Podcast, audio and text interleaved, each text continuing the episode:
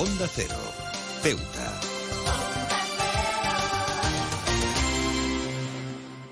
Más de uno. Onda Cero Ceuta. Carolina Martín. El reciente y trágico incendio que tuvo lugar en una discoteca de Murcia ha dejado cicatrices indelebles en la comunidad.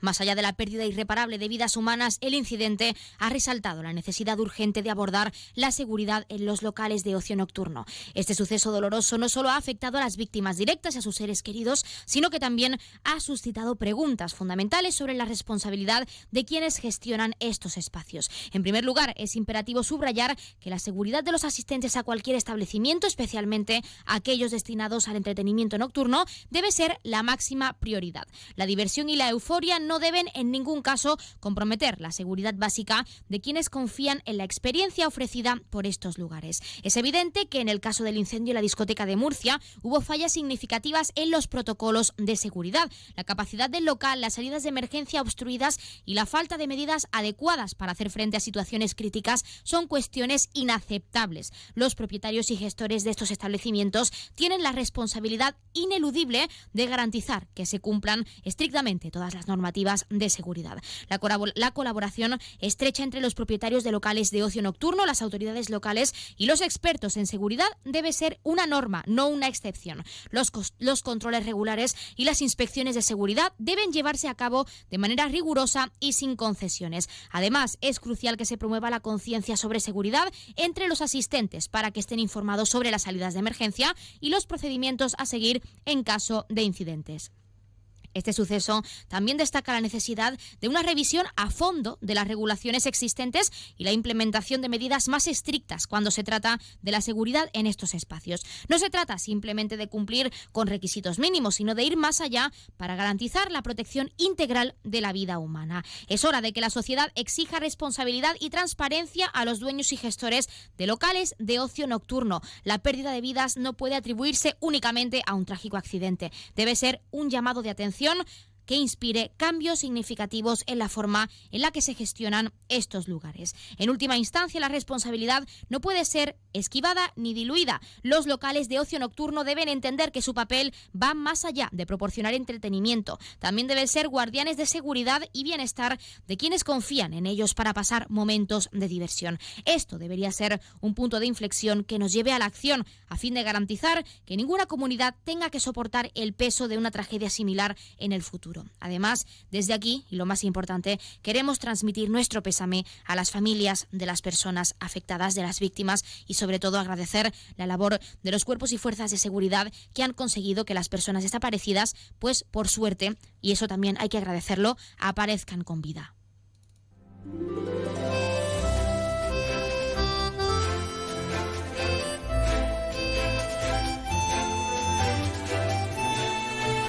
Buenas tardes. Arrancamos el programa de este martes 3 de octubre y lo hacemos hablando de la responsabilidad de los locales de ocio nocturno desde el suceso reciente en una discoteca en Murcia. Ese suceso tan trágico que hemos podido observar en todos los medios compañeros nacionales. Arrancamos ya con una nueva edición de nuestro programa Más de Uno Ceuta. Vamos a desconectar ahora sí por un rato con un programa que viene como siempre cargado de temas muy interesantes.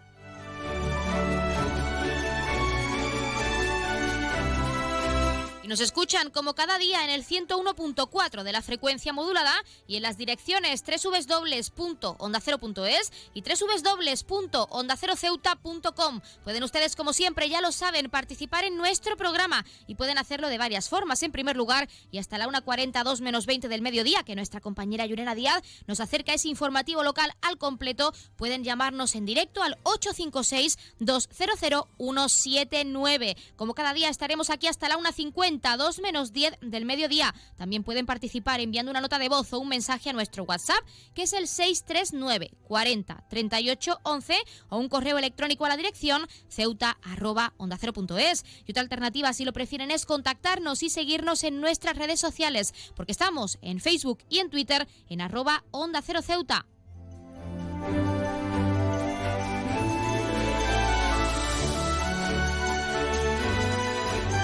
Pueden contarnos si creen que se debería llevar más control de estas zonas, de estos locales, para garantizar la seguridad de todos o qué medidas incluso creen que se deben implantar a partir de ahora para evitar otra tragedia similar en el futuro. También sabe que pueden participar para felicitar a un ser querido que cumpla años, dedicarle una canción o incluso pedirnos su tema favorito para que suene durante unos minutos en nuestro espacio, porque como siempre les decimos, estamos deseando escucharles con nuevas canciones, nuevos géneros musicales y lo más importante, experiencias, curiosidades, recetas, anécdotas, lo que quieran contarnos, lo que quieran pedirnos, cualquier sorpresa que quieran darle a un familiar o a su pareja, estamos deseando formar parte de eso, de esa vivencia, de esa sorpresa, así que llámenos, anímense, porque estamos deseando escucharles.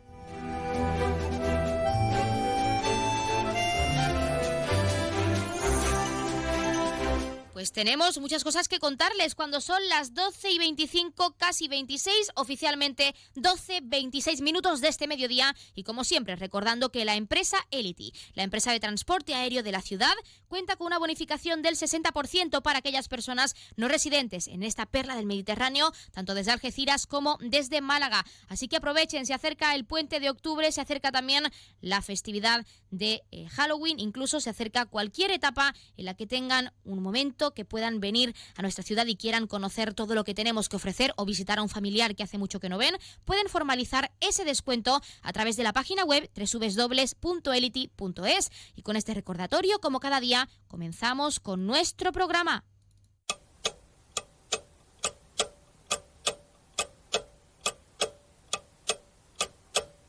Arrancamos, como siempre, conociendo la última hora. En este momento se está celebrando la comparecencia semanal, donde el portavoz del gobierno local, Alejandro Ramírez, traslada los asuntos aprobados de interés para la ciudadanía en ese Consejo de Gobierno. Así que estaremos muy pendientes porque nuestra compañera Llorena Díaz nos actualizará todo lo que se trata en esa comparecencia que se está celebrando en este momento en la ciudad.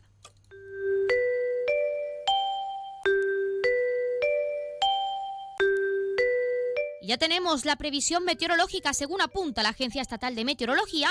Para la jornada de hoy tendremos cielos cubiertos, temperaturas máximas de 25 grados y mínimas de 22. Ahora mismo tenemos 25 grados y el viento sopla de levante. Continuamos, ese levante no nos abandona, pero esperemos, eso sí, que lo haga muy pronto.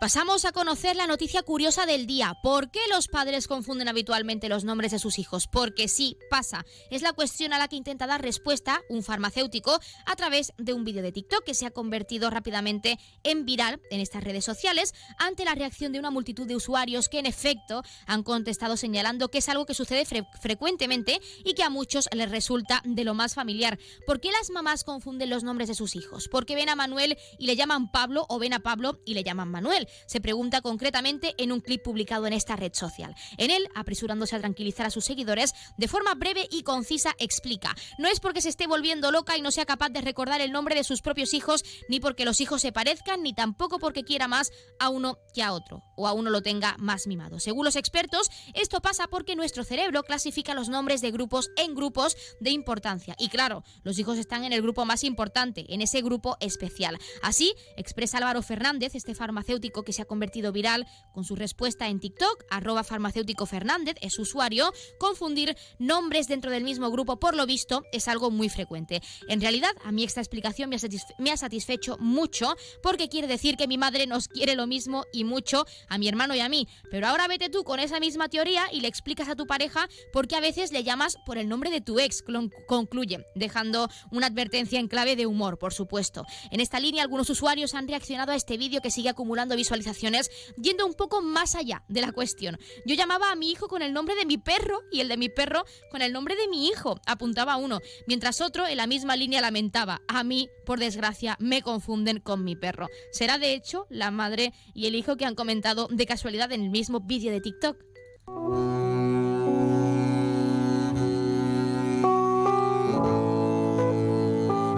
Pasamos a conocer la agenda cultural. Recordarles que el primer encuentro de música antigua se llevará a cabo los días 9, 16 y 23 de este mes a las 8 y media de la tarde y en este caso con cambio de ubicación previsto en la sala de orquesta del Conservatorio de Música con entrada libre hasta completar aforo. Y a la venta las entradas también para El Mago que la compañía César Martín lleva al Teatro Auditorio del Rebellín el próximo 21 de octubre a las 7 y media de la tarde. Las entradas, ya saben, se pueden adquirir tanto de forma presencial en la taquilla como a través de la página web www.ceuta.es por un precio de entre 3 y 6 euros con descuentos de 1 para colectivos habituales.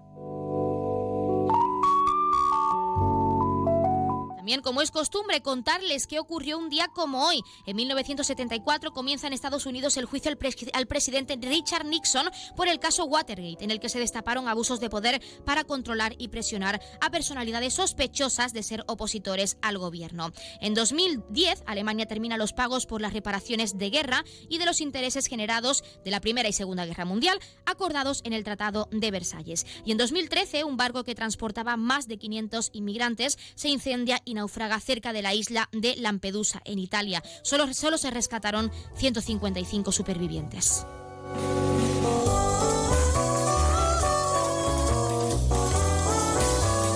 También, como es costumbre, contarles qué le ocurrirá esta semana a uno de nuestros 12 signos del zodiaco. Hoy es el turno de nuestro cangrejo de cáncer. Cáncer, por primera vez en mucho tiempo estás en calma contigo mismo y en paz con tus sentimientos. Has puesto fin a todos los pensamientos tristes que tenías en tu mente porque te has dado cuenta de que no tenías que ver nada con lo que estaba pasando en la realidad. Has pasado por una racha un poco rara en la que te costaba muchísimo confiar en ti mismo. Pero esta semana vas a dejar de compararte con los demás porque te has dado cuenta de que si trabajas eres capaz de todo. Y así eres, cáncer. Eres luchador, así que sigue luchando porque te mereces también que valoren un poco más tu trabajo.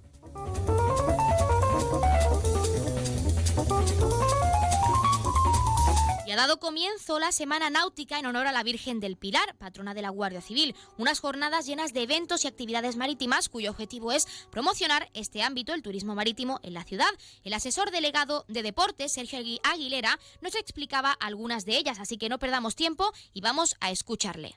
Vamos a tener durante esta semana la vigésimo segunda edición de la Copa del Rey de Pesca de Altura, Trofeo Virgen del Pilar, ¿vale? que será organizada por la Federación de Pesca. Es el segundo año consecutivo que se celebra en nuestra ciudad. Eh, también eh, la Asociación de Natación en Aguas Abiertas organiza el segundo ascenso al foso, eh, también denominado Trofeo Virgen del Carmen.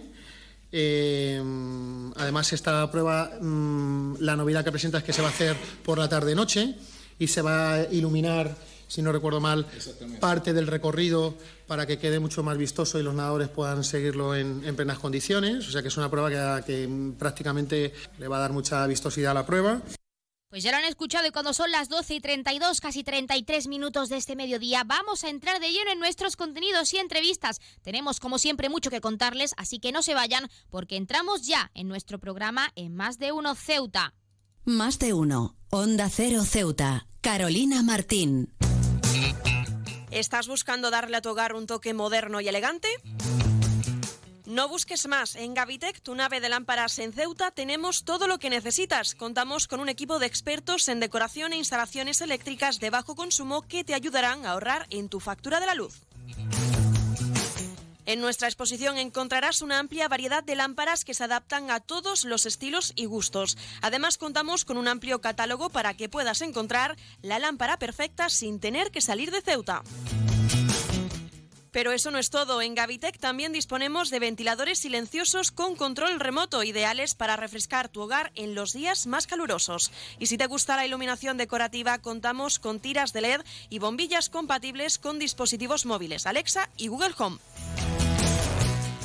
Y si buscas opciones ecológicas, también tenemos luminarias con carga solar. Podrás iluminar tu hogar de manera sostenible y ahorrar energía al mismo tiempo. Además, en Gavitec también ofrecemos material eléctrico de calidad y confianza.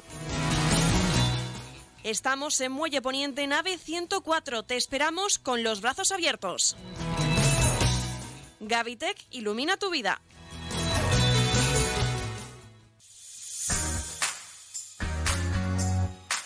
Aguas de Ceuta les recuerda a sus abonados que tienen a su disposición la oficina virtual donde podrán realizar múltiples gestiones, controlar sus facturas, consumos, realizar sugerencias o reclamaciones, modificar la domiciliación bancaria, activar o desactivar la recepción de sus facturas en formato papel. ACEMSA dispone además de una app en la cual podrán realizar avisos de averías, reclamaciones y disponer de acceso a diferentes links relacionados con nuestra empresa. Desde ACEMSA le recordamos nuestros teléfonos gratuitos 24 horas 910 21 56 y el 629 20 98 25 de mensajería WhatsApp y Telegram.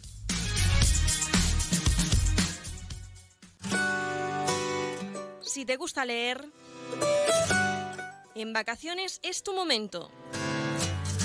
Y en Librería Sol disponemos de todas las novedades tanto para ti como para tus hijos. Librería Sol. Te ofrecemos un amplio surtido en cuadernos de repaso para preparar el próximo curso.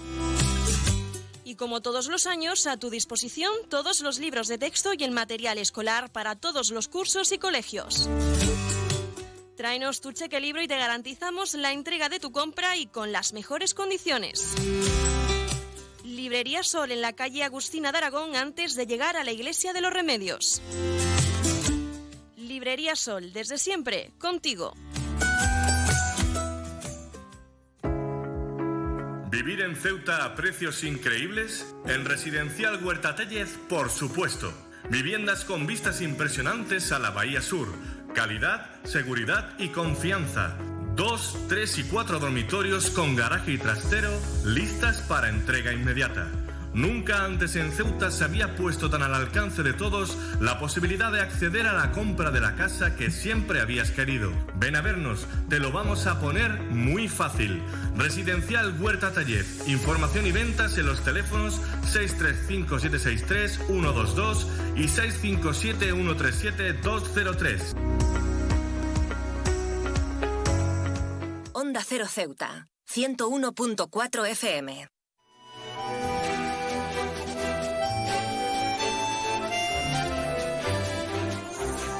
Ha comenzado la Semana de la Arquitectura y para hablar de su programa de actividades tenemos al decano del Colegio Oficial de Arquitectos de Ceuta, que es José Moya, en nuestro estudio. José Moya, muy buenas tardes y bienvenido a nuestro estudio. Hola, buenas tardes. ¿Qué tal? En primer lugar, y lo más importante es, para quien no lo sepa, ¿qué es exactamente la Semana de la Arquitectura? Bueno, pues la Semana de la Arquitectura es eh, una, serie de actividades y, ponencias que, organizamos desde el Colegio de Arquitectos con motivo del Día Mundial de la Arquitectura, que se celebra eh, a nivel internacional el primer lunes de octubre de, cada año. Entonces, bueno, la, voluntad de estas jornadas es acercar tanto la arquitectura como el urbanismo a los ciudadanos, con un lenguaje cercano, ameno, para que entre todos pues podamos reflexionar sobre el, entorno el entorno que habitamos. Bueno, hablando de esta semana, porque nos has comentado que todo al final conmemora ese día de la arquitectura, como decano del Colegio Oficial de Arquitectos de Ceuta, ¿cuál dirías que es el objetivo principal, no del Día de la Arquitectura, sino de llevar a cabo esta semana con un programa muy amplio dentro de este Día Mundial? Así es, como te decía, eh, lo que pretendemos es acercar a la, arquitectura y el urbanismo al, ciudadano, ¿no? que podamos conocer la, ciudad de Ceuta desde otro punto de vista. En este caso, hemos querido eh, organizar eh, todas las actividades de, de la semana en torno a la evolución histórica del tejido urbano y de, ciudad que, conocemos a día de hoy. Por ejemplo, en el día de ayer pues, tuvimos, la ocasión de, visitar la cueva abrigo de, Benzú, que fueron pues, bueno, ese, primer asentamiento ¿no? que se supone de aquellas primeras sociedades cazadoras recolectoras. Como veis, no, hemos ido muy, muy atrás en el tiempo y la intención es ir eh, recorriendo cada uno de esos hitos históricos, ¿no? de esos momentos que, que provocaron cambios en la ciudad para llegar a la, ciudad moderna, ¿no? al urbanismo moderno que conocemos hoy en día. Sí, porque tenemos que incidir en ese día de ayer, en esa inauguración de esta Semana de la Arquitectura. Nos gustaría saber cómo ha ido, cómo fue ese primer día de este programa de actividades. Pues la verdad que desde el Colegio de Arquitectos estamos muy contentos. Esta, la Semana de Arquitectura se está consolidando como una cita eh, ineludible ¿no? para todos los ceutíes, no solamente para, los compañeros arquitectos. Eh, ayer tuvimos la inauguración, la estudio inauguración eh, en, la, propia sede del colegio y de ahí nos fuimos todos los participantes, que estuvimos en torno a, a 20 personas, eh, a la cueva Abrigo Benzú y tuvimos la ocasión de disfrutar con todas las explicaciones de eh, Gabriel Fernández Ahumada, que es el decano de la sección de Arquitectura y Artes Plásticas del Instituto Estudios Ceutíes. Hablando de esas ponencias, ahora sí, de esas actividades, sí que nos gustaría saber para todos los ceutíes que quieran formar parte, qué van a poder encontrar, cómo van a poder formar parte pues los ceutíes y las ceutíes de esta Semana de la Arquitectura para conocer un poco más de la profesión y de esa evolución histórica. Así es, pues bueno, eh, como, eh, como el objetivo principal es, reunirnos eh, y poder reflexionar acerca de la ciudad que habitamos, pues eh, cada jornada tienen abierto un periodo de inscripción que están abiertos, pueden eh, entrar en la, web del Colegio de Arquitectos y inscribirse ahí. Eh, tenemos previsto unas actividades cada día a la semana, por desgracia el día de hoy, a última hora se nos, se nos ha caído la, ponente que tenía que venir desde, desde Zaragoza, le ha surgido un imprevisto y no, y no va a poder asistir. Entonces, bueno, se cancela y empezaremos a partir de mañana hasta el, hasta el viernes. La intención eh, en este recorrido que vamos a hacer a lo largo de la ciudad, pues trataremos temas eh, como por ejemplo la importancia que ha tenido todo el ámbito, el ámbito militar eh, en el desarrollo urbano de la ciudad y esos hitos concretos, ¿no? como los primeros poblados, como el de sanidad regulares ¿no? y la importancia que tuvieron. Eh, luego haremos un recorrido también en ese crecimiento demográfico que hubo tan importante a, principios del siglo XX. Eh, eh, se tuvo que dar solución habitacional a, esa demanda de, cobijo, de vivienda que, hubo tan importante y cómo el barraquismo controlado supuso una solución a, este problema.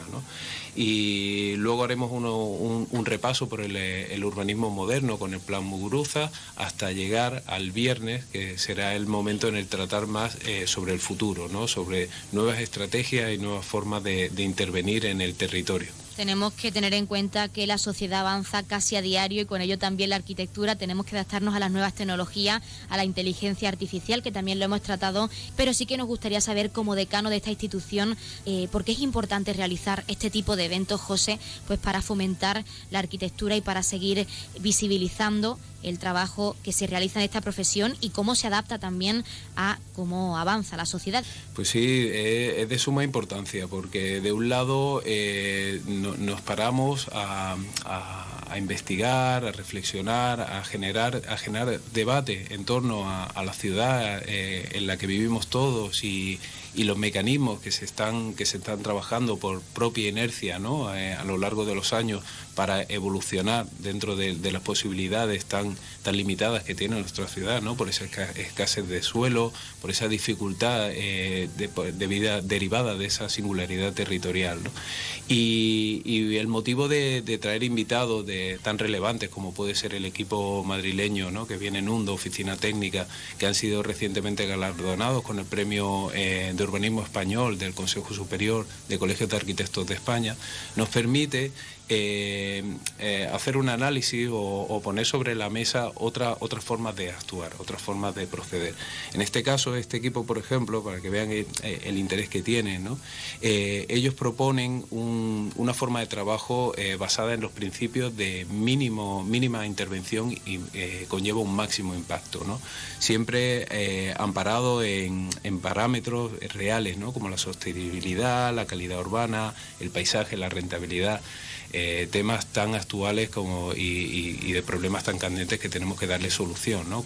no solamente como arquitectos, sino ciudadanos en el entorno en el que nos encontramos de, crisis climática, de, mejora de, la eficiencia energética de nuestro parque eh, inmobiliario, para finalizar, y lo más importante, nos quedan muchas actividades toda esta semana de la arquitectura con esas ponencias, con todo lo que tenéis que contarnos. Pero, ¿qué espera esta institución de esta semana? Espera que sea un éxito y que los ceutíes conozcan un poco más de la arquitectura y de esa evolución histórica, entre otras cosas. Así es, en, este caso ya es la, tercera convocatoria que lo organizamos, es decir, eh, la semana, de la semana de Arquitectura en Ceuta es relativamente joven, pero estamos muy contentos porque se ha, consolidado. Cada año bueno, resulta un atractivo, cada año tenemos más participación y bueno, el, objetivo y el resultado que esperamos es que, siga teniendo tan buena acogida como hasta ahora. ¿no? como te decía, eh, nace con, una convocación de, punto de encuentro, no solamente de, técnicos especializados, arquitectos, arquitectos técnicos, ingenieros, sino que podamos debatir entre todos en ese, en ese entorno de reflexión y de participación eh, con, ciudadanos, administraciones y otros agentes que forman parte del desarrollo del día a día en nuestra ciudad. Pues nosotros desde aquí animamos a toda la ciudadanía ceutí a que acuda a esas ponencias, a esas actividades en esta Semana de la Arquitectura. Desde aquí desearos muchísima suerte, sobre todo pues en esta semana tan importante. Y muchísimas gracias por darnos unos minutos en nuestro programa, por estar en nuestro estudio y hablarnos de este programa de actividades tan extenso y tan importante. Muchísimas gracias. gracias a vosotros y animar a, todos los oyentes que nos escuchan a entrar en la web del Colegio de Arquitectos y ahí podrán encontrar toda la información del resto de actividades y ponencias que que, nos quedan por delante a lo largo de esta semana.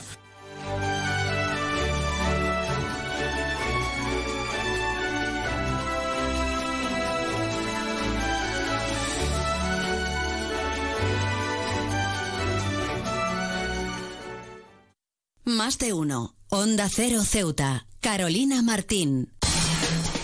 ¿Necesitas ahorrar en tu consumo eléctrico? ¿Quieres generar tu propia energía? ¿Cómo hacerlo? Contacta con nosotros. Ceuta Luz Solar te ofrece la solución. Somos una empresa comprometidos con la sostenibilidad y el medio ambiente. Buscamos dar soluciones energéticas renovables a empresas y particulares. Te instalamos tus placas fotovoltaicas. Pásate a la energía verde, la energía más limpia y natural, 100% ecológica. Ceuta Luz Solar estudia tu instalación y desarrollamos un plan de viabilidad con estudio personalizado a tu medida, legalización de la instalación y tramitamos las ayudas. No lo pienses más, contacta con Ceuta Luz Solar y un técnico te visitará sin gasto alguno. Y si lo deseas, puedes visitarnos en nuestras instalaciones en Avenida Muelle Cañonero Dato número 24 junto a Endesa. Teléfonos 956 9706 44 y 660 570 387. La tienda de Mois ahora es Almacenes Mois. Seguimos siendo los mismos, pero ahora queremos atenderte más y mejor. Te lo mereces. Nos hemos trasladado a la calle Real 33, edificio Ainara, junto a Farmacia Nieto, antiguo taller de marquetería. Almacenes Mois, ahora más artículos, más novedades y como siempre con los mejores precios. Y no te pierdas nuestras ofertas y liquidaciones. Almacenes Mois, por y para ti. Si eres docente, consigue ya tu entrada para asistir al encuentro Mentesami de la Fundación A3 Media. El próximo 21 de octubre hablaremos con expertos sobre cómo impulsar el pensamiento crítico entre tus alumnos en tiempos de inteligencia artificial. Conoceremos maneras innovadoras de transmitir valores y creatividad en el entorno digital. No te lo puedes perder. Porque además entregaremos los premios Mentesami. Inscríbete de forma gratuita en mentesami.org. Fundación A3 Media. Colaboran Platino Educa y Unie Universidad. ¡Inscríbete ya! Clínica Septen, Centro de Reconocimiento de Conductores. Promoción especial, reconocimiento médico para obtención por primera vez de permisos de conducción, antes 25 euros y ahora 15 euros. Foto incluida. Estamos por las mañanas y por las tardes. Horario de lunes a jueves de 14 a 21 horas y martes, miércoles y viernes de 8 a 15 horas. Teléfono 856 20 14 46. Marina Española 9. Clínica Septen, siempre tú. Onda Cero Ceuta. 101.4 FM.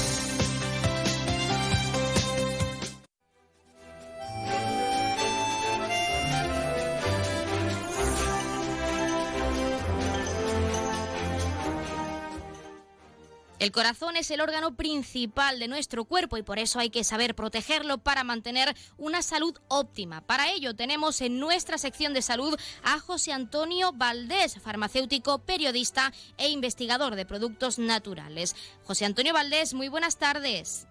Hola, buenas tardes, ¿qué tal? ¿Qué tal? En primer lugar, hablando de esa salud cardiovascular, lo más importante es saber cuáles son los principales factores de riesgo que pueden afectar a esa salud cardiovascular, a este órgano tan importante. Y algunos los podemos controlar, pero otros me temo que no. Un factor de riesgo, por ejemplo, es la edad, que no se puede controlar. Otro factor de riesgo es el sexo, que tampoco se puede controlar. Pero hay algunos que sí que podemos controlar. Por ejemplo, un factor de riesgo muy importante de controlar es ser fumador o no. Fumar incrementa el riesgo cardiovascular de forma exponencial. O sea, no, ¿cómo explicar esto? No de forma lineal, sino un cigarrillo más aumenta mucho el riesgo cardiovascular y uno menos reduce mucho el riesgo cardiovascular. La alimentación también es otro punto clave. Por supuesto, el, eh, colesterol en sangre es uno de los indicadores que tenemos en las tablas de, salud cardiovascular. Estos son factores fundamentales. El ejercicio, el ejercicio es eh, eh, de, cara a algo positivo. Tener una vida activa es un factor de cardioprotección. José Antonio, también tenemos que hablar de afecciones porque siempre pensamos que eh, tenemos un infarto y esa es la única afección cardiovascular que podemos tener, que podemos sufrir, pero ¿hay alguna más? ¿Qué afecciones podemos padecer si no nos cuidamos ese órgano tan importante como es el corazón? Hombre, claro, no solo el infarto, que el infarto es una, urgencia médica con, a decir, con compromiso vital, o sea, que está en riesgo la vida hay muchísimas otras enfermedades a las que nos estamos exponiendo. Por ejemplo, el ictus. El ictus, que está tan lejos del corazón, tiene que ver con el corazón, porque es un, al final es una enfermedad circulatoria. Y no solo eso, por ejemplo, la hipertensión arterial, que es una enfermedad súper frecuente, aunque no esté directamente relacionada con el corazón, pero sí está relacionada con todos estos factores que estábamos diciendo de estilo de vida y está relacionada y es un factor clave la hipertensión arterial en cardioprotección. Tenemos que hablar, sí que tenemos bastantes afecciones, pero como comentábamos, el infarto es la más conocida, la más común y siempre es importante saber para aquellas personas, quizá con esos factores de riesgo que podamos controlar o no, pero cuáles son esos síntomas comunes de un ataque al corazón y qué debemos hacer, sobre todo en caso de experimentar alguno de ellos, porque incluso, que también es algo muy importante, pueden llegar a confundirse los síntomas como por ejemplo con los síntomas de la ansiedad. Y siempre es importante saber si hay algún síntoma común común concreto del infarto, de un ataque al corazón que podemos controlar y sobre todo cómo debemos controlarlo? Pues qué difícil, porque efectivamente, como dices, hay signos y síntomas que son inespecíficos. Entonces, para no decir los más conocidos, porque hay muchos que ya todo el mundo conoce, por ejemplo, el famoso dolor en el lado izquierdo, dolor intenso en el lado izquierdo, em, que eso es bastante, bastante conocido por todo el mundo, el infarto a veces no cursa tanto como con un dolor intenso, que también, ¿eh?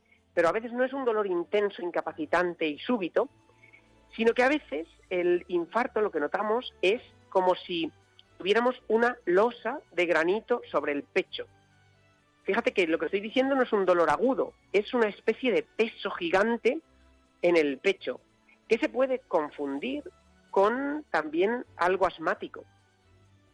Pero para que tengamos en mente que el infarto no siempre es un latigazo de dolor incapacitante, pero también, si notamos un latigazo de dolor incapacitante, orientado al lado izquierdo o no, un latigazo en el pecho fuerte, es eh, una alerta. Esos casos, como estamos hablando de algo que es una potencial urgencia, aunque luego no sea nada, es mejor descartar. Siempre es importante saber para aquellos oyentes que padezcan eh, ansiedad, por ejemplo, depresión, que puedan confundir eh, estos síntomas, cómo puede afectar eh, o cómo se relaciona, porque la salud mental está muy relacionada con el corazón, por lo que sabemos, cómo, se, cómo afecta ese estrés o la ansiedad a nuestro corazón, a este órgano importante y sobre todo a nuestra salud cardiovascular, que es muy importante también.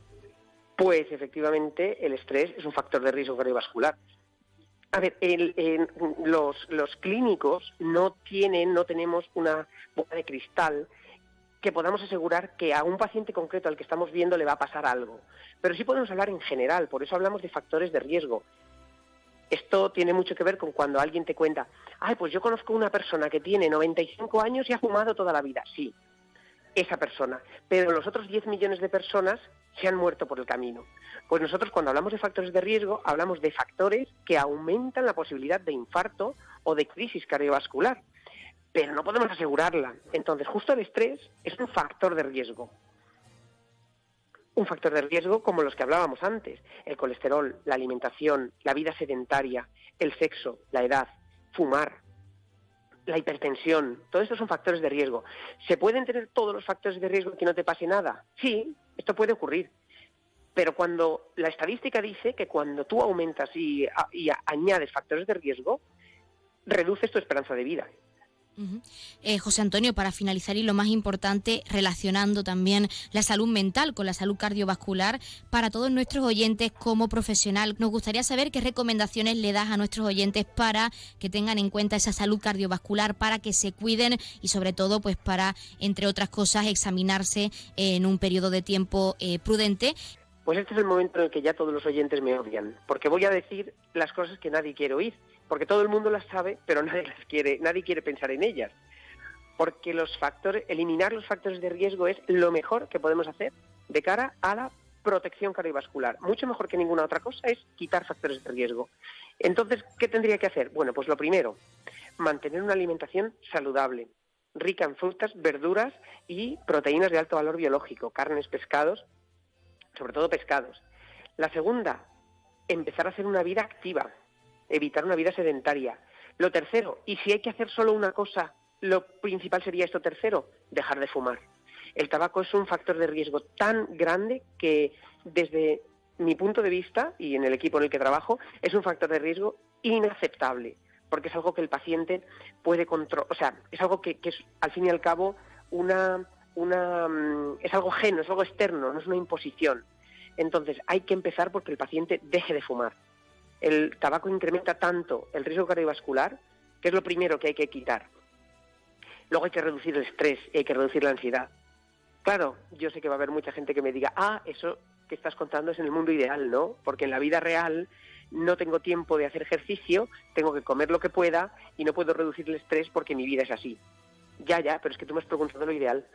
yo, ahora, yo te cuento lo ideal. Ahora habrá que hacer lo que se habrá que hacer lo que se pueda. José Antonio Valdés, farmacéutico, periodista, investigador de productos naturales, nos quedamos con esas recomendaciones muy importantes para cuidar nuestra salud cardiovascular y como siempre, muchísimas gracias por darnos unos minutos en nuestra sección de salud y en nuestro programa para hablarnos de esa importancia, de qué relación tiene con la salud mental y cómo debemos cuidarnos y mantener nuestra salud lo más, eh, lo mejor posible, por así decirlo. Muchísimas gracias. A vosotros, siempre que queráis.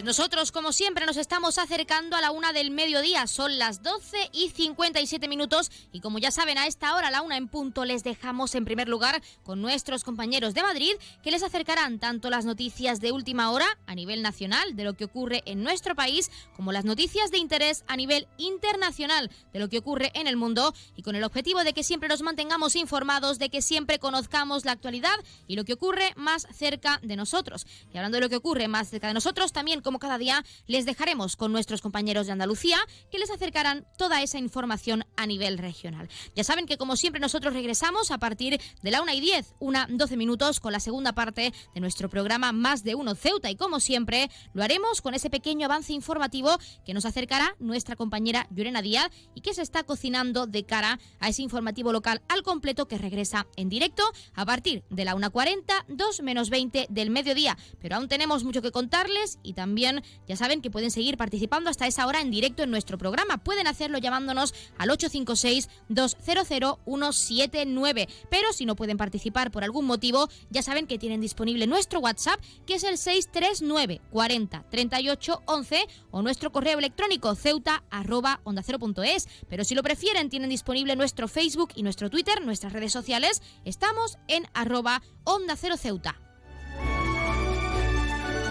Y antes de, irnos con nuestros compañeros, de dejarles con nuestros compañeros de Madrid y Andalucía, recordarles que Onda Cero y el Grupo A3 Media, junto con seis ONGs internacionales, hemos activado el comité de emergencia para ayudar a los afectados por el terremoto en Marruecos. Miles de personas han perdido la vida y decenas de miles se han quedado sin casa y sin recursos. Pueden aportar, ya lo saben, que cualquier pequeña aportación puede salvar, puede ayudar a familias enteras. ¿Cómo pueden aportar? Pues llamando al 900 595 216 se lo repito más despacio, 900-595-216 o si lo prefieren pueden hacerlo entrando a la web www.comiteemergencia.org. Juntos podemos salvar más vidas. Recordando los números o la forma en la que las formas, varias formas que tienen para aportar 900-595-216 o a través de la web www.comiteemergencia.org. Ahora sí, les dejamos con nuestros compañeros y regresamos enseguida, no se vayan.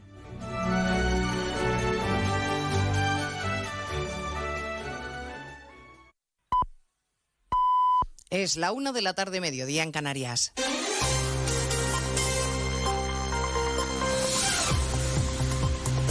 Noticias en Onda Cero. Buenas tardes, les avanzamos a esta hora algunos de los asuntos de los que hablaremos con detalle a partir de las 12 en Noticias Mediodía, empezando en Murcia, que sigue de luto por la tragedia del incendio en las Atalayas. El juez acaba de abrir diligencias por 13 homicidios imprudentes, tantos como víctimas de este drama del que nadie se hace responsable. Murcia, Ángel Alonso. El juzgado de instrucción número 3 de Murcia ha asumido las diligencias por 13 delitos de homicidio imprudente en el incendio de la zona de ocio nocturno de Atalayas. Se está a la espera de que se completen las labores de identificación una vez que ya ha concluido la autopsia por los médicos forenses. Unos cuerpos que aparecieron de la manera que relata el cabo de los bomberos de Murcia, José Ángel Navidad. Se encontraron en la planta más uno próximo a la parte superior del acceso de la planta cero 11 fueron en planta primera y otros dos que su situación era compatible con una caída desde la planta primera a la planta baja. La jueza mantiene el secreto de sumario. A partir de las 2 de la tarde se anuncia comparecencia en la Moncloa de Pedro Sánchez tras haber recibido el encargo del rey Felipe VI de formar gobierno. Siguiendo el ritual protocolario, finalizada la ronda de consultas, el jefe del Estado ha comunicado formalmente su decisión a la presidenta de la Cámara Moncloa, Juan de Dios Colmenero.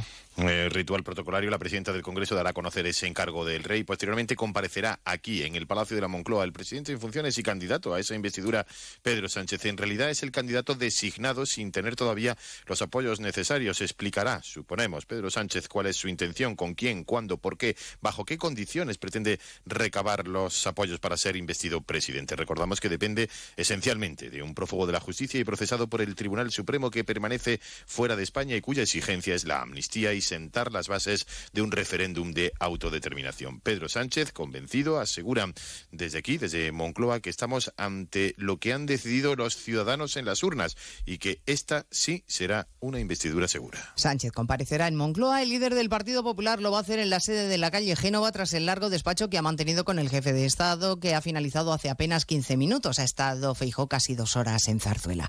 A partir de las dos hablaremos también del paro del mes de septiembre, de los casi 20.000 parados más, el mayor aumento del desempleo en un mes como este desde hace cinco años. Se incorporaron al mercado laboral 12.900 cotizantes, cuatro veces menos que en los años de la recuperación económica. El Gobierno dice que el dato entra en lo previsible, pero desde CESIF recuerdan que nunca se había perdido tanto empleo público en España como en este septiembre. Así que exigen Caridad García reunión urgente con la ministra. Sí, porque el mes pasado se perdieron casi 50.000 efectivos entre sanitarios, docentes, miembros de las Fuerzas Armadas o funcionarios de la Seguridad Social y el SEPE. Dice CESIF que en lo que va de año se han destruido ya 10.000 puestos de trabajo, más de lo que contempla la oferta de empleo público para todo el 2023, mientras la estructura sigue mermando. Encarna Bascal, portavoz del sindicato. Las plantillas están envejecidas y tensionadas en ámbitos como la seguridad social, el SEPE, agencia tributaria, en toda la administración del Estado, por no hablar de la sanidad o la educación. Ahí en educación la interinidad sigue por encima del 22%. Haría falta estabilizar a unos 85.000 profesores para cumplir el compromiso que tenemos con Bruselas de reducir la temporalidad. La OCDE pide a España que aumente los impuestos a los carburantes y que acompañe ese incremento con ayudas selectivas para que los más vulnerables puedan asumir el precio que se impone a las emisiones de carbono. Corresponsal en París, Álvaro del Río. Es una de las conclusiones de este informe sobre reformas estructurales para mejorar el crecimiento. En el caso de España considera que hay margen para grabar aún más los carburantes, energía fósil fósil contaminante y tener así en cuenta el coste medioambiental de las emisiones en CO2. Casi un 61% de ellas están grabadas con 30 euros por tonelada por encima de la media de la OCDE, pero por detrás de los más eficientes como Francia, Alemania o Italia y que esa subida se compense con ayudas para las rentas más bajas. También insta a que se aumente el peso de las renovables en el consumo de energía y acelerar los planes de ahorro energéticos ya avanzados como la renovación de edificios o el transporte sostenible. En Bangkok ha habido un tiroteo en un centro comercial de lujo, al menos tres personas muertas y tres heridos. La policía ha arrestado ya al atacante, un chico de 14 años que ha sido el responsable de abrir fuego en el centro, uno de los más concurridos y populares de la capital de Tailandia.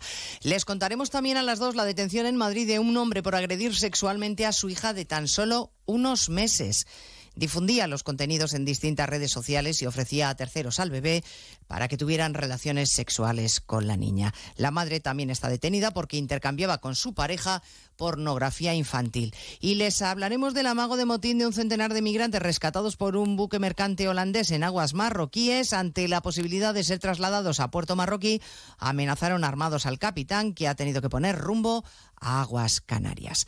De todo ello hablaremos en 55 minutos cuando resumamos la actualidad de esta jornada de martes 3 de octubre. Elena Gijón, a las 2, Noticias Mediodía.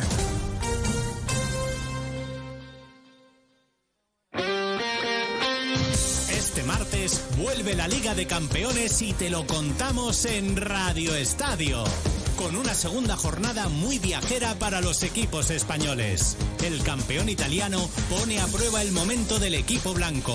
Nápoles Real Madrid. Un estadio con buenos recuerdos para la historia hispalense. PSV Eindhoven Sevilla. Y un viejo conocido en competiciones europeas para los donostiarras. Salzburgo Real Sociedad. Este martes desde las seis y media de la tarde para el País Vasco, web y app. Y a partir de las ocho y media en todas las emisoras de Onda Cero, gran jornada de la Liga de Campeones. Vívelo en Radio Estadio con Edu García. Te mereces esta radio. Onda Cero, tu radio.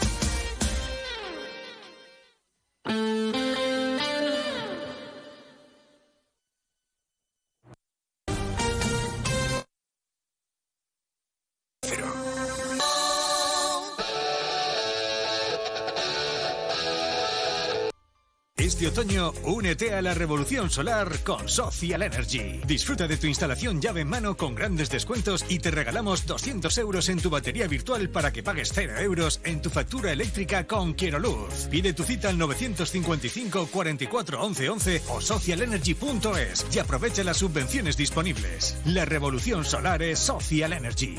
La Federación Andaluza de Municipios y Provincias te acerca a las novedades de lo que más te preocupa. Empleo, salud, medio ambiente y sostenibilidad, ciudades inteligentes, participación ciudadana, cultura y patrimonio. Tienen más información en famp.es.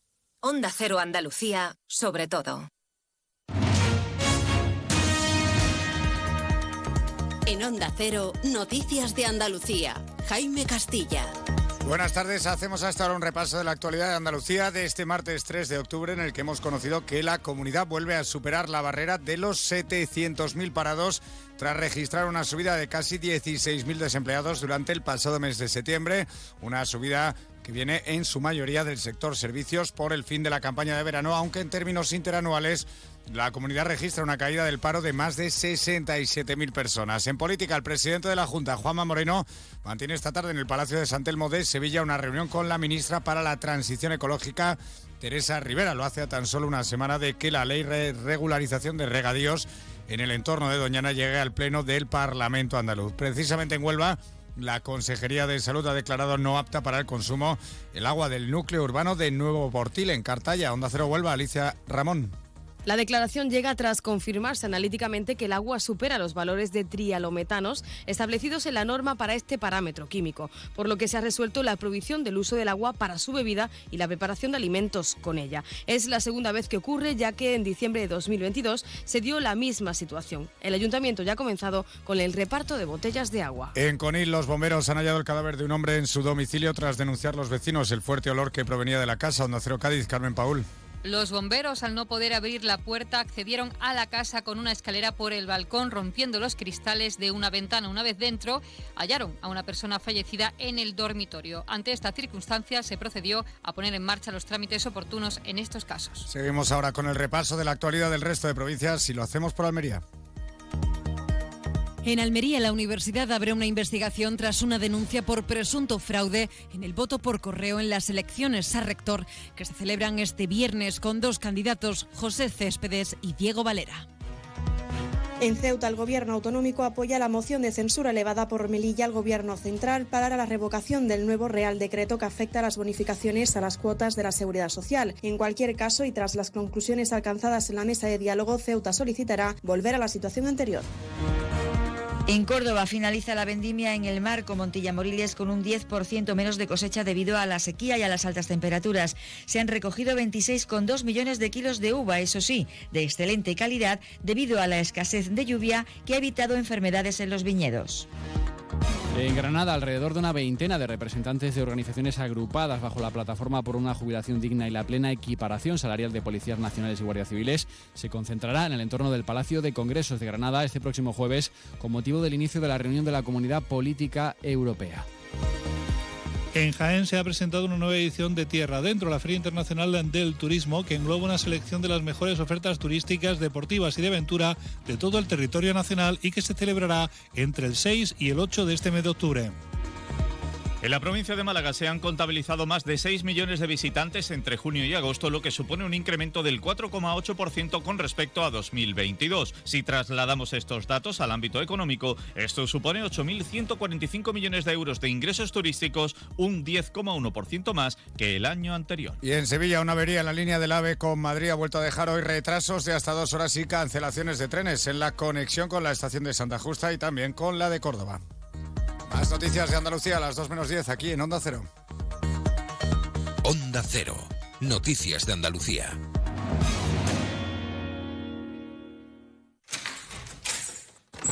Salón. Gotera. Todo seco. Es muy simple asegurarse con el Betia. Simple, claro, el Betia. Nos encanta viajar, nos encanta Andalucía. ¿Te vienes a conocerla? Iniciamos nuestro viaje cada miércoles a las dos y media de la tarde y recorremos Andalucía contigo. Gente Viajera Andalucía, un programa de turismo, actualidad, gastronomía, tradiciones y buen humor en Onda Cero. Con la colaboración de la Consejería de Turismo, Cultura y Deporte de la Junta de Andalucía. Te mereces esta radio. Onda Cero, tu radio.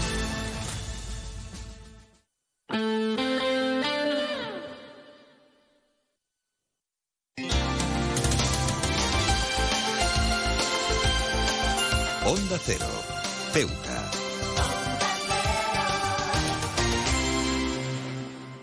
Más de uno. Onda Cero Ceuta. Carolina Martín.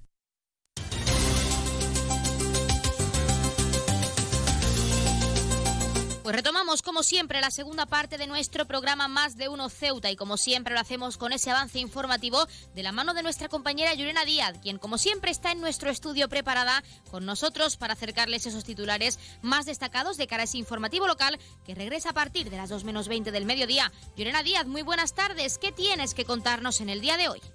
Muy buenas tardes. Pues en esta jornada se ha celebrado el Consejo del Gobierno, donde el portavoz del mismo, del mismo pues, ha respondido a las diferentes cuestiones elevadas por los periodistas con respecto a la situación en cuanto al Gobierno de Melilla y a la mayoría de los partidos de la oposición que han expresado su rechazo al nuevo sistema de cuotas que supone la supresión del 50% de las bonificaciones a las empresas y trabajadores tanto de Melilla como de Ceuta. La ciudad hermana pedía al Gobierno central una moratoria o aplazamiento de este cambio normativo. Pues en representación del Gobierno local el portavoz Alejandro Ramírez ha apoyado esta iniciativa y el Ejecutivo local va a solicitar volver a la situación anterior. Y es que, según Alejandro Ramírez, la intención es impulsar una serie de medidas para poder mejorar la situación económica de las empresas locales y además asegura que mantiene contactos con Melillas. Con Melilla, perdón. Por cierto, también contarles que, según Ramírez, ante las denuncias a la Inspección de Trabajo por parte del sindicato CGT contra incendios en los aparcamientos municipales, desde la ciudad se comprometen a atender las diferentes demandas relacionadas con los sistemas de detección calefacción, alarmas, pulsadores y sistemas de ventilación.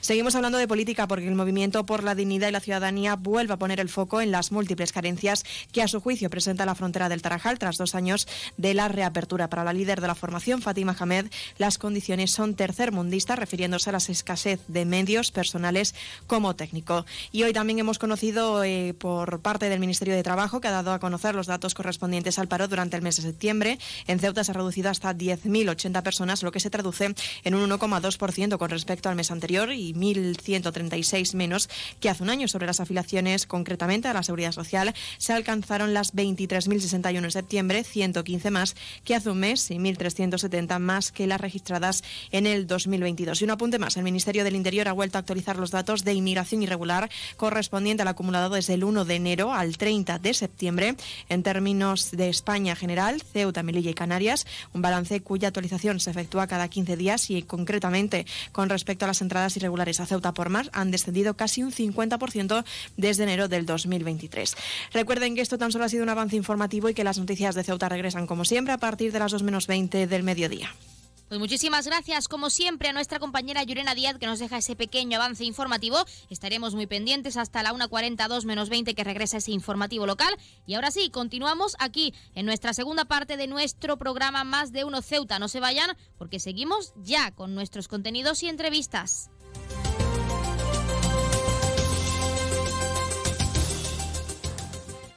Más de uno. Onda Cero Ceuta. Carolina Martín.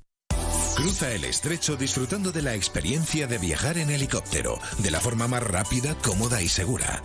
Con Elity, una compañía española creada y pensada para ti. Ahora a un precio increíble. Los pasajeros no residentes que deseen volar a Ceuta tendrán la ventaja de contar con una importantísima bonificación del 60% sobre el precio total del billete de ida y vuelta, aplicable a todos los vuelos regulares de la compañía con salida desde Algeciras y Málaga. Para más información visita nuestra web elity.com es, app o redes sociales. Elity. Ahorra tiempo. Gana vida.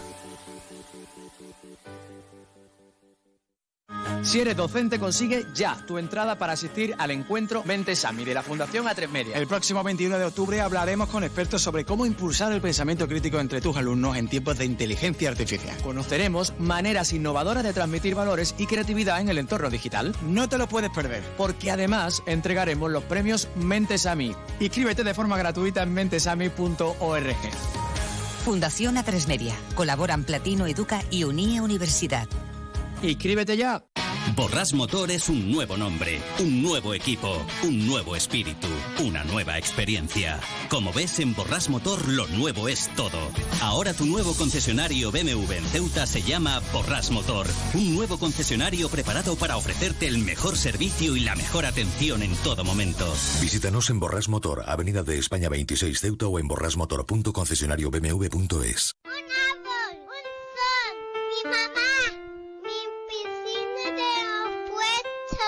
Ahora los impuestos son cosa de niños. Servicios Tributarios de Ceuta se lo pone muy fácil. A partir de ahora podrá pagar sus impuestos a través de la página web tributosceuta.org. Solo necesitará una tarjeta de crédito y la carta de pago que recibió por correo y con un solo clic se ahorrará tiempo, colas y desplazamientos. Recuerde tributosceuta.org. Servicios Tributarios de Ceuta, Ciudad de Ceuta. Nuevo horario de caja de 8 de la mañana a 2 de la tarde. Onda Cero Ceuta. 101.4 FM.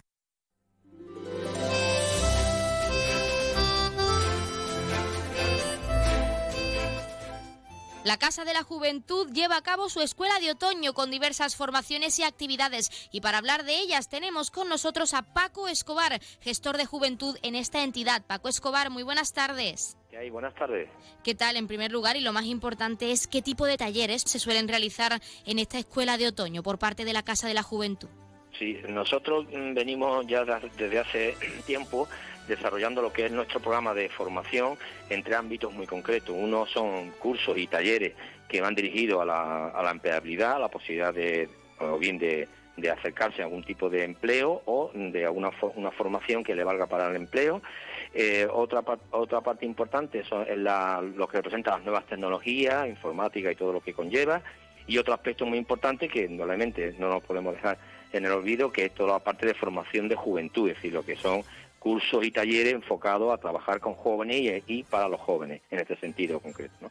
Y bueno, en este año, en lo que es la Escuela de Otoño, hemos desarrollado 14 acciones formativas entre cursos y talleres y... Onda Cero Ceuta.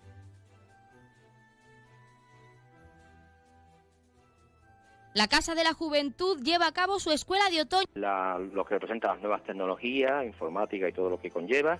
Y otro aspecto muy importante que normalmente no nos podemos dejar en el olvido, que es toda la parte de formación de juventud, es decir, lo que son cursos y talleres enfocados a trabajar con jóvenes y, para los jóvenes, en este sentido concreto. Y bueno, en este año, en lo que es la Escuela de Otoño, hemos desarrollado 14 acciones formativas entre cursos y talleres y creemos que todas son de interés, que eh, como han venido haciendo otros años, siendo otros años, en cuanto al interés de los jóvenes y van desde, como he dicho antes, de un curso de dependiente de comercio, de curso para eh, zafata de eventos de acciones públicas, eh, hasta también cursos de iniciación a informática, de mantenimiento de ordenadores y demás, eh, paquetes de ofimática y también cursos que van orientados al tema de formación para jóvenes, ¿no? Como un curso de cualificación profesional en torno a la dinamización de actividades de tiempo libre, infantil y juvenil, y también temas de videojuegos y, por supuesto, una jornada sobre formación de Erasmus Plus Juventud y Cuerpo Europeo de Solidaridad, que creemos que es muy importante para el eh, intercambio y conocimiento de otras realidades juveniles en el ámbito de Europa. Paco, como nos has comentado, no es la primera vez que realizáis esta escuela de otoño en nuestras ciudades, así que nos gustaría saber lo más importante y sobre todo para aquellos jóvenes que quieran formar parte de esta nueva edición, cómo se suelen desarrollar esos talleres de cualquier modalidad. Bueno, los talleres, como digo, eh, hay algunos que tienen mucho más demanda que otros, indudablemente, eh, por lo tanto, los interesados ya desde aquí, le digo, si hay jóvenes interesados que cuanto antes se puedan tratar con nosotros, mejor.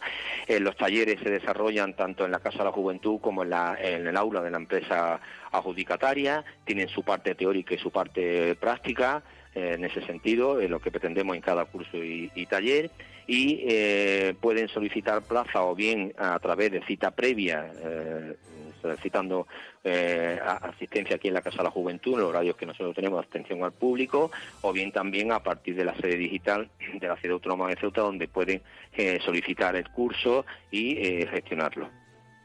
Paco, llega lo más importante y es saber, porque quizá los jóvenes piensan que estas formaciones de cara a su futuro laboral, a la inserción en el mercado laboral, realmente no funcionan, pero realmente, y como nos has comentado, sí que aportan y nos gustaría saber exactamente para aquellos oyentes que estén interesados, que sean jóvenes, qué aportan realmente estos talleres formativos, estas actividades a su formación y sobre todo de cara a ese mercado laboral.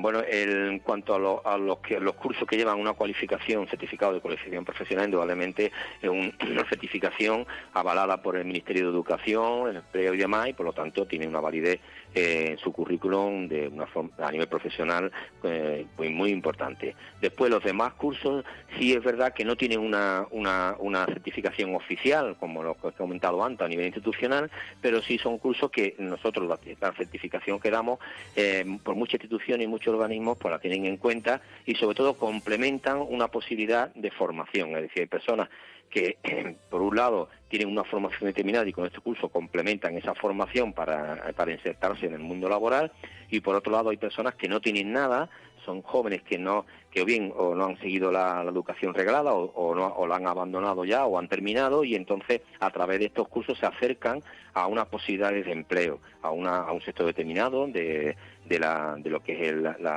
el ámbito del empleo y demás y le ayuda en ese sentido. Por lo tanto, son cursos que nosotros nos consta, porque así nos llega, que son eh, valorados y aceptados por diferentes instituciones y organismos. Nos gustaría saber si hay alguna novedad en cuanto a esos talleres, actividades o a cualquier otro requisito dentro de esta iniciativa este año 2023. Bueno, hemos mantenido lo que son los cursos normalmente que, tienen eh, demanda y que son y, en, las anteriores ediciones ha habido incluso hasta listas de espera y también como digamos como novedad hemos metido todo lo que es el, paquete ofimático básico y avanzado ¿no? en informática. ¿Por qué? Porque hemos detectado a través del servicio de, de empleabilidad que tenemos aquí en la Casa de la Juventud que los jóvenes sí manejan el teléfono y otro tipo de de, aplicación actual y de nuevas tecnologías, pero realmente se ha perdido un poco todo lo que es la utilización del ordenador, para todas las posibilidades que nos da el ordenador y sobre todo si, si se van a acercar al ámbito del empleo, ¿no? poder tener formación para el empleo y en este caso pues hemos introducido estos dos como novedad en la escuela de otoño estos dos cursos uno de paquete de ofimática básico y otro avanzado y esperemos que bueno que haya aceptación por parte de los jóvenes y lo puedan y lo puedan disfrutar y utilizarlo para finalizar, y ahora sí lo más importante para todos nuestros oyentes, para los jóvenes CEUTIE, ¿cómo pueden inscribirse y hasta cuándo tienen para inscribirse? Bueno, eh, la inscripción está hasta la apertura prácticamente a la fecha de inicio, ¿no? Siempre y cuando haya plaza de cada curso previamente, es decir, los cursos suelen empezar un lunes a, un, principio de semana o a mitad de semana, bueno, pues el viernes anterior prácticamente hasta esa fecha hay posibilidades siempre y cuando haya, haya plaza. Las dos posibilidades, como he comentado antes, una puede ser a través de cita previa en la web de la ciudad, puede solicitar cita eh, para atenderlo presencialmente y otra posibilidad es también a través de la sede digital ya gestionar el curso concreto, las ofertas que sale y solicitar el curso. Esas son las dos, las dos posibilidades que, hay. Es decir, que cualquier, de cualquier fórmula, fórmula eh, se puede inscribir en, los cursos. Sí es importante que haya plaza. Eh, por el momento, pocos son los cursos que hay algunos que ya están completos, pero todavía hay bastantes plazas en, los distintos cursos y yo pues recomiendo a los jóvenes y que estén interesados que cuanto antes eh, se inscriban mejor. Pues nosotros desde aquí animamos a los jóvenes a que se inscriban, a que corran para formar parte de esos talleres que quedan libres en esta escuela de otoño de la Casa de la Juventud. Y Paco Escobar, gestor de juventud en esta entidad, muchísimas gracias por darnos unos minutos en nuestro programa y hablarnos de esos talleres, de cómo van a beneficiar a los jóvenes de cara a esa inserción laboral. Muchísimas gracias. Gracias a vosotros.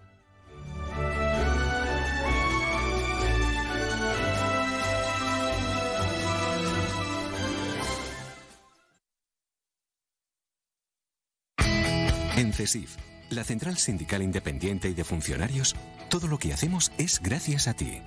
Porque con tu confianza y apoyo, tú lo haces posible. CESIF es otra clase de sindicato. Independiente y profesional, transparente y cercano. Sindicato más representativo en las administraciones públicas de España y en muchas empresas privadas. Sea cual sea tu profesión, en la función pública o en la empresa privada, CESIF es tu sindicato. Afíliate a CESIF. Defiende tu trabajo.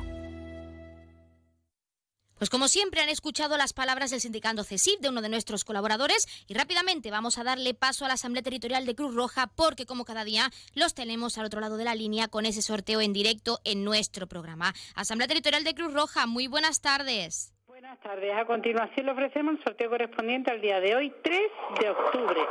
A no se diga, caballero.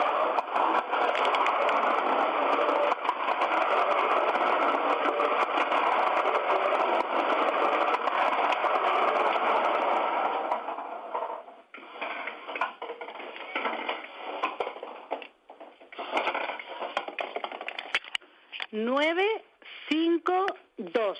El número agraciado ha sido 952. Felicitación a los ganadores desde Cruz Rojo. Un cordial saludo y hasta mañana. Pues hasta mañana la Asamblea Territorial de Cruz Roja y como siempre, muchísimas gracias por participar con ese sorteo en directo para todos nuestros oyentes y enhorabuena a todos los premiados y premiadas que esperamos que como cada día hayan recibido con nosotros esa gran noticia. El número agraciado de hoy, recordarles, ha sido el 952 952, popularmente conocido como el tomate. Y ahora sí, pasemos rápidamente a conocer los números de interés. Ya saben que el 112 es para emergencias, el 016 para lucha contra el mal trato, el 900 018 018 para el acoso escolar y el 024 el teléfono de atención a conductas suicidas. Y si quieren contratar un servicio de taxi, ya saben que en Ceuta contamos con dos empresas. La primera es Autotaxi con el 856 925 225 y también tenemos Radio Taxi con el 956 51 5406, 956 51 5407 y el 956 51 5408. Y ahora sí, pasemos a conocer las farmacias de guardia para hoy, martes 3 de octubre. Horario diurno tendremos la farmacia Hispania en la calle Alcalde Frutuoso Miaja número 4 y la farmacia Pérez Rodríguez en la avenida San Juan de Dios número 7. Y en horario nocturno, como siempre, tendremos esa farmacia de confianza, la farmacia Puya, que ya saben está situada en la calle Teniente Coronel Gautier número 10 en la barriada de San José. Pues como siempre, después de acercarles esos números de interés y esas farmacias de guardia, les dejamos con algo de música, desconectamos y regresamos enseguida con la recta final de nuestro programa Más de Uno Ceuta. Aún tenemos mucho que contarles, así que no se vayan, porque seguimos aquí hasta la 1.40, 2 menos 20 del mediodía, que regresa ese informativo local.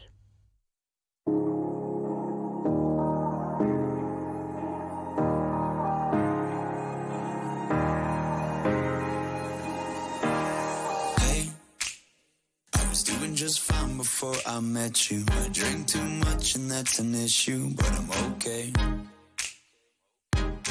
Hey, you tell your friends it was nice to meet them, but I hope I never see them again.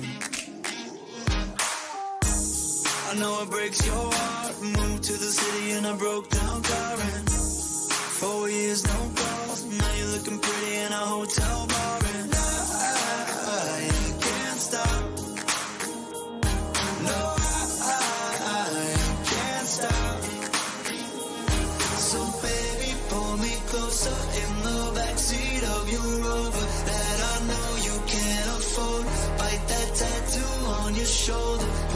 sheets right off the corner of the mattress that you stole from your roommate back in Boulder. We ain't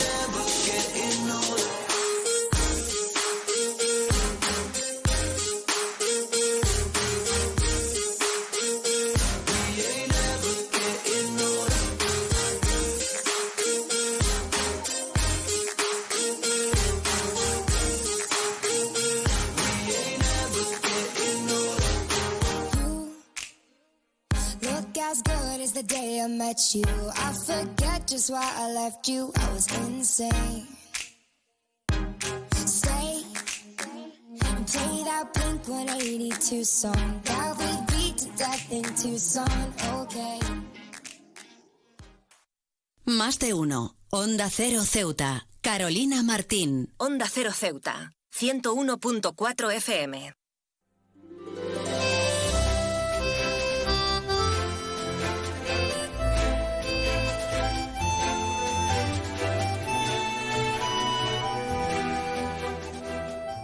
Ceuta ha cerrado el mes de septiembre con unos datos del paro marcados por la modificación a las bonificaciones a la seguridad social. Para valorar estos datos tenemos con nosotros a Juan Carlos Pérez, secretario general de UGT. Juan Carlos, muy buenas tardes. Muy buenas tardes. ¿Qué tal? Bueno, curiosamente, aun con esta bonificación en la que incidiremos en un momentito, ha descendido la tasa de, de desempleados en este mes de septiembre, concretamente un 1,2% con respecto al mes de agosto. ¿Qué significa esto, Juan Carlos? Pues significa que han entrado en funcionamiento los planes de empleo. Los planes de empleo distorsionan la realidad del mercado laboral en Ceuta, puesto que eh, la contratación temporal eh, no se puede hacer una valoración exhaustiva y ya, está- ya que acaba de entrar en vigor el Real Decreto ya que eh, se ha hecho una contratación temporal por temas de empleo, con lo cual influye eh, de una manera positiva en el empleo porque se contratan a trabajadores, pero con respecto a las estadísticas de la influencia del Real Decreto 1 23 sobre el mercado laboral en Ceuta, habrá que esperar unos meses para hacer esta valoración. Sí, porque por su parte la contratación ha caído con 134 personas menos que el mes anterior. ¿Cómo perjudica esto finalmente a los trabajadores y también teniendo en cuenta que ya ha entrado en vigor esa modificación a las bonificaciones de la seguridad social en Ceuta y Melilla en concreto? Sí, la, el prejuicio es claro, ¿no? Ya, nos hemos eh, declarado eh, con respecto a esto a través de la mesa de diálogo social y entendemos que este Real Decreto perjudica eh, notoriamente el empleo en Ceuta, puesto que los costes salariales suben.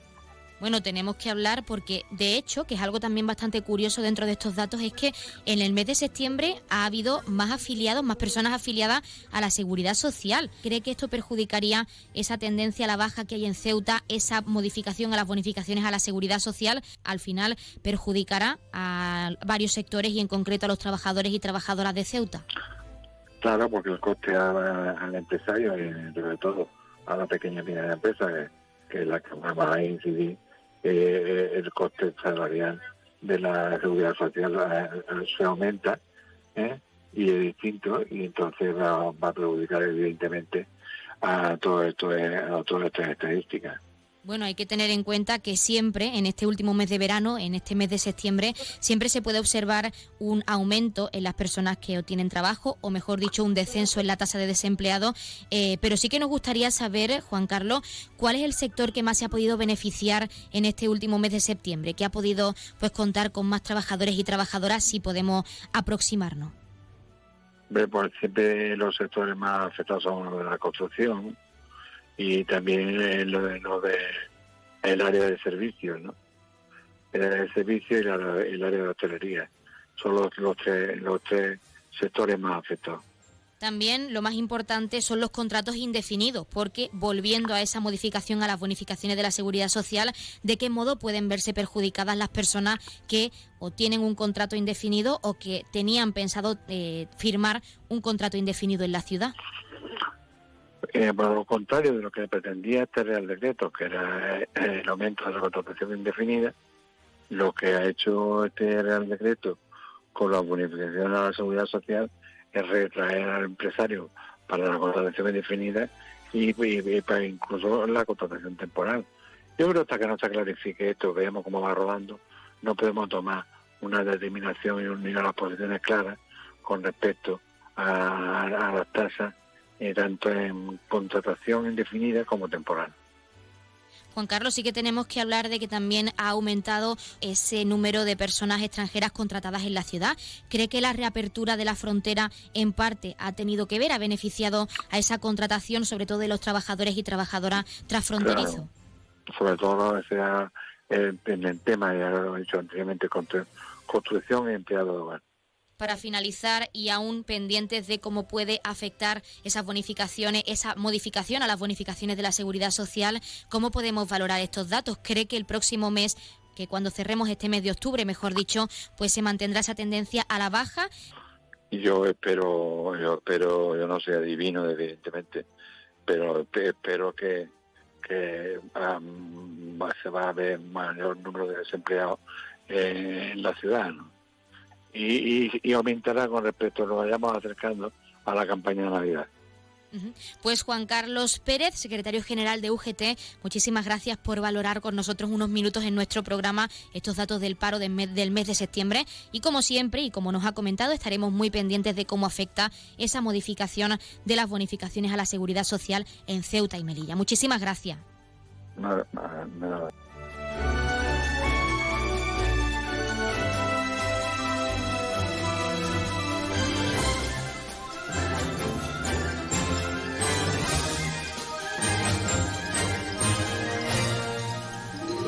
Pues hasta aquí nuestro programa Más de Uno Ceuta de hoy. Pero como siempre, no se vayan, no se preocupen, porque se quedan, como es costumbre, con algo de música y regresará nuestra compañera Yurena Díaz enseguida en directo a partir de la 1.40, 2 menos 20, con ese informativo local de lo que ha ocurrido en las últimas horas en nuestra ciudad. Tiene mucho que contarles aún. Estamos aquí hasta la 1.50, 2 menos 10 del mediodía, pero nosotros regresamos mañana a las 12 y 20 del mediodía en directo con más contenidos y entrevistas. Por nuestra parte, que pasen muy buenas tardes y mañana nos volvemos a escuchar con muchos más contenidos de actualidad que acercarles.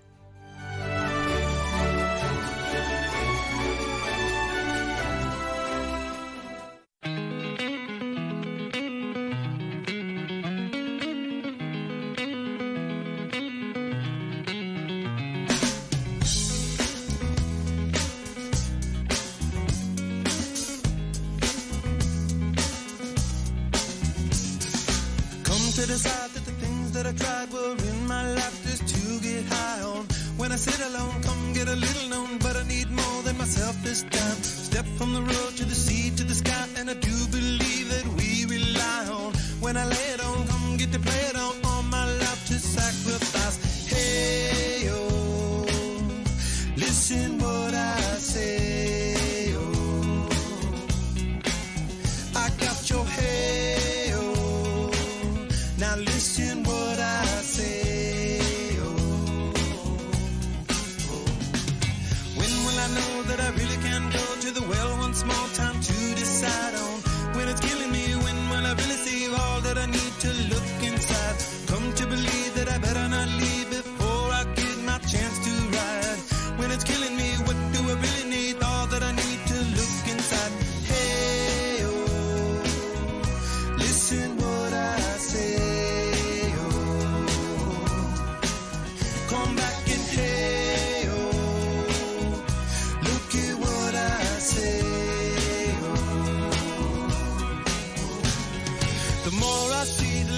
I know, the more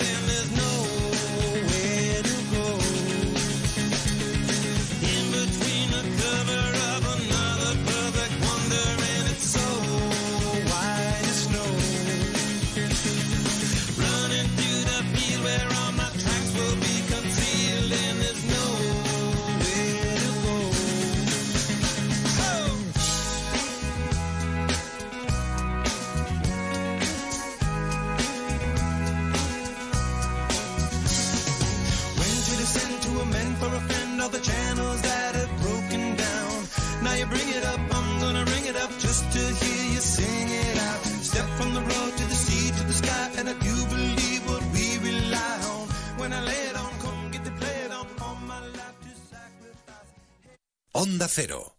Ceuta. 101.4 FM. Noticias. Onda Cero Ceuta. Llurena Díaz. Muy buenas tardes, son las 2 menos 20 del mediodía de este martes 3 de octubre. Llega la hora de noticias de nuestra ciudad, es la hora de noticias en Onda Cero. Servicios informativos.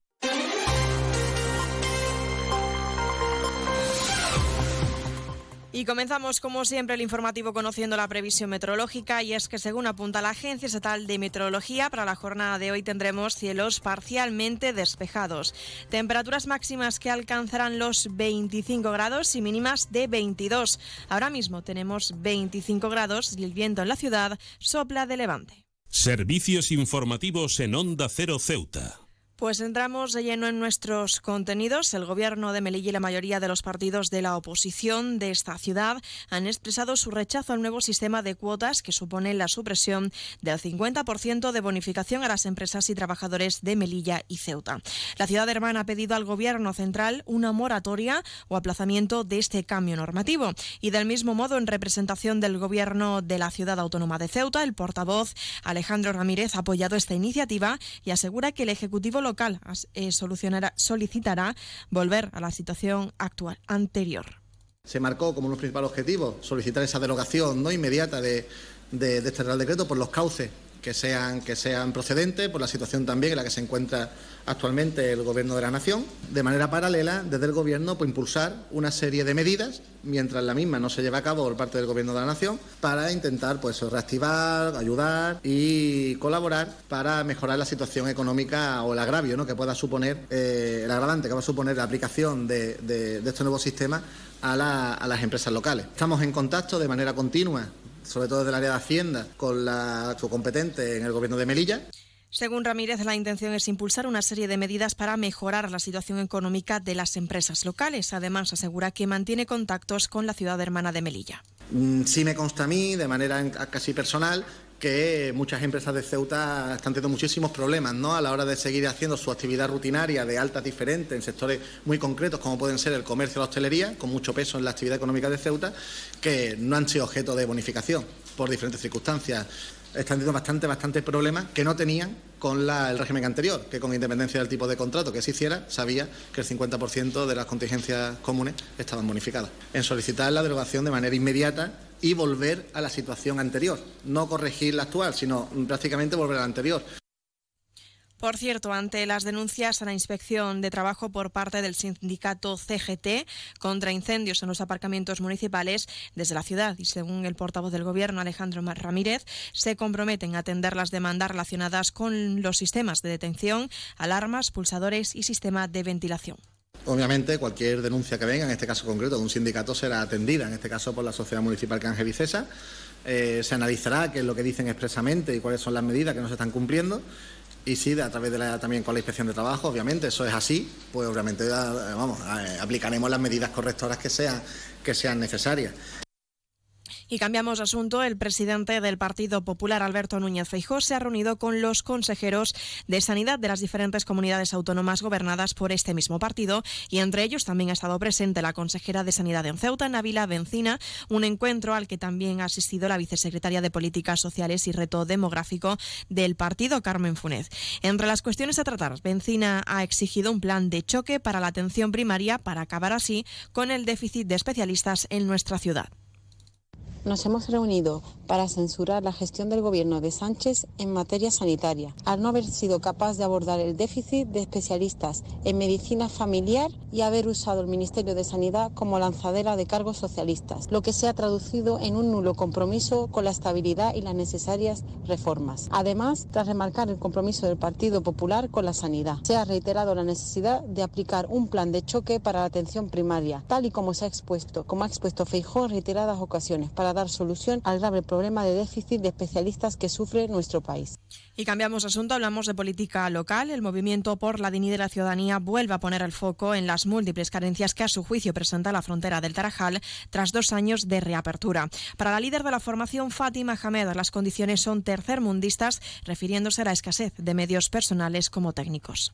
Así como tampoco se puede concebir que la frontera española no cuente con dotaciones tan básicas, simples, necesarias, como son los baños públicos, bancos de los que puedan hacer uso los transeúntes para mitigar las colas que se producen tanto en las entradas como en las salidas para que quien lo necesite pueda descansar y así varias cuestiones más que se podrían solucionar con un poco de voluntad política. Un perjuicio que sufren tanto los turistas que visitan Ceuta como todas aquellas personas ceutíes que cruzan la frontera, especialmente fines de semana o en periodos vacacionales. Y es que desde el MDIC señalan que la imagen actual de la frontera no está a la altura de una ciudad española y europea y lamentan también la falta de acción política que ha llevado al declive, dice, del sector comercial desde la reapertura de la frontera. Hamed destaca la importancia de equipar la frontera con información turística adecuada, incluyendo paneles, carteles y vallas publicitarias que ofrezcan detalles sobre servicios, lugares de interés, centros de compra y hostelería, también hoteles e itinerarios. Se encuentra con el desierto con la nada.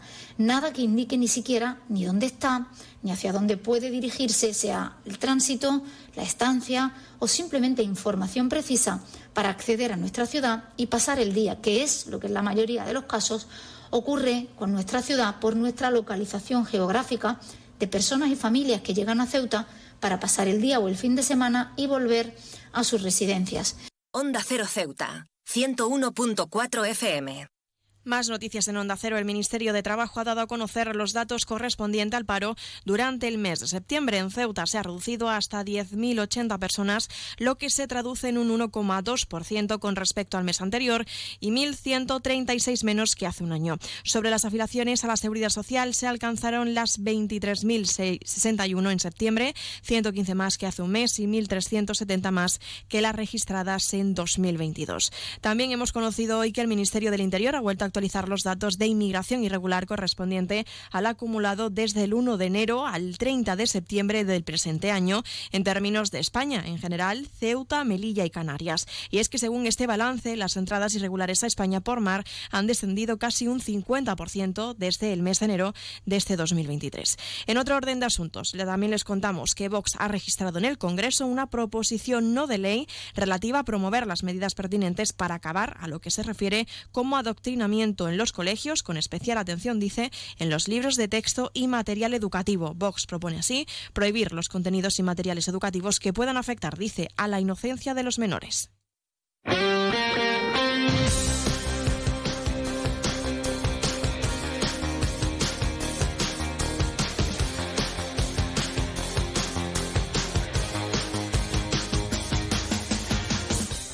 Muy rápidamente pasamos a conocer la información deportiva. Les contamos que ya ha comenzado el segundo torneo Virgen del Pilar que organiza el Club Deportivo Polillas y que cuenta con la participación de un total de seis equipos. Los primeros encuentros se han llevado a cabo en las pistas de fútbol Emilio Cózar y los equipos que participan en este torneo son Policía Local, Policía Nacional, Regulares, Vigilantes Eulen y dos conjuntos de la Guardia Civil.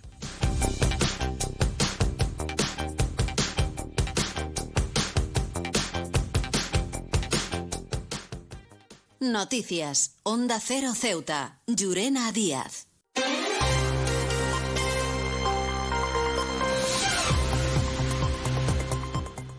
Y antes de la despedida, recordarles que Onda Cero y el Grupo A3 Media, junto con seis ONGs internacionales, continúa activando el Comité de Emergencias para ayudar a los afectados por el terremoto en Marruecos. Y que ustedes, nuestros oyentes, pueden participar haciendo una aportación llamando al número de teléfono 900-595-216. Lo repito más despacio, 900-595-216 o entrando en la web comitéemergencia.org. Ahora sí, nos estamos acercando a las dos menos al final de nuestro informativo. Se quedan como siempre con nuestros compañeros de Andalucía que les acercarán toda la información a nivel regional. Y unos minutos más tarde se conectarán con nuestros compañeros de Madrid que les ofrecerán toda la actualidad tanto de ámbito nacional e internacional. Volvemos mañana miércoles, como siempre, a partir de las 8 y 20 de la mañana para contarles todo lo que suceda en nuestra ciudad durante las próximas horas. Y antes de irme aprovecho para recordarles que pueden seguir todas las noticias de Ceuta a través de nuestras redes sociales tanto en Facebook como en Twitter en arroba onda 0 Ceuta. Esto ha sido todo, me despido, que pasen un buen día y hasta mañana.